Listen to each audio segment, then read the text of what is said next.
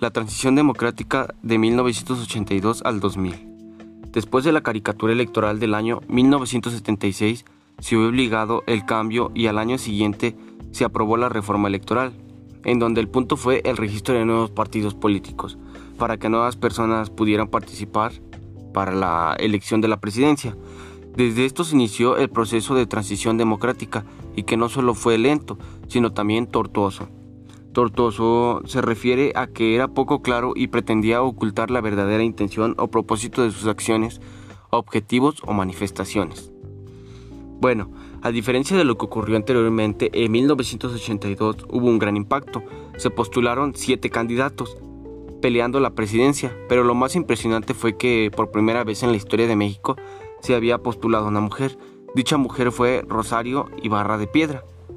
Esta mujer iba comandando el partido de que en ese entonces se llamaba Partido Revolucionario de los Trabajadores y sus siglas eran PRT.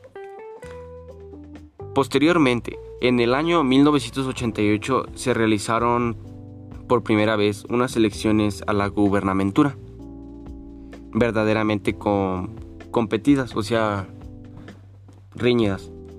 Se podría decir, este, la primera del siglo XX aunque el país también vivió la jornada inédita que fue expectativa de un triunfo opositor.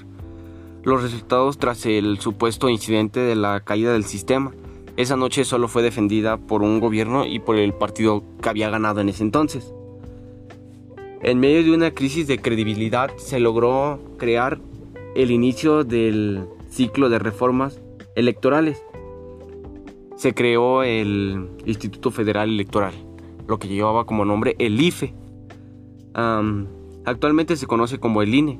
Tras la creación de esto, en el año 2000 se elige al candidato que gobernará los seis años en regla, que del 2000 al 2006 entró como presidente de la República eh, Vicente Fox.